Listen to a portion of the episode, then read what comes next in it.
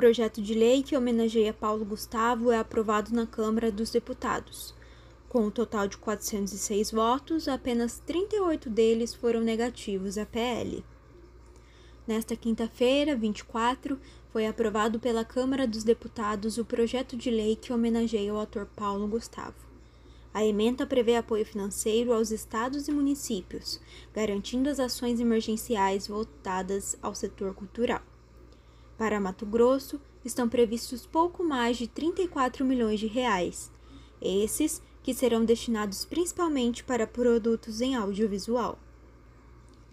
O projeto de número 73/2021 irá liberar cerca de 3,8 bilhões de reais, tendo como objetivo amenizar os efeitos negativos, econômicos e sociais, gerados pela pandemia de COVID-19 no setor cultural brasileiro.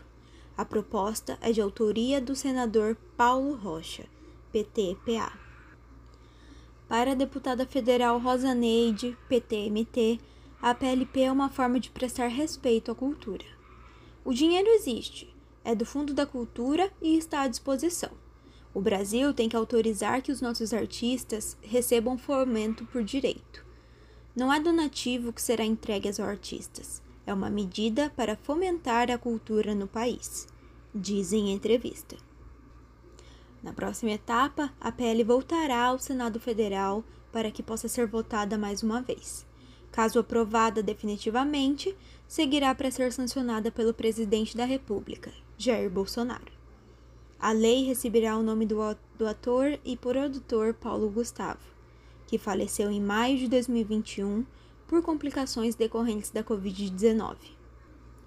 O artista era conhecido principalmente pelo filme Minha Mãe é uma Peça que além de atuar no papel principal, Dona Hermínia, também era roteirista.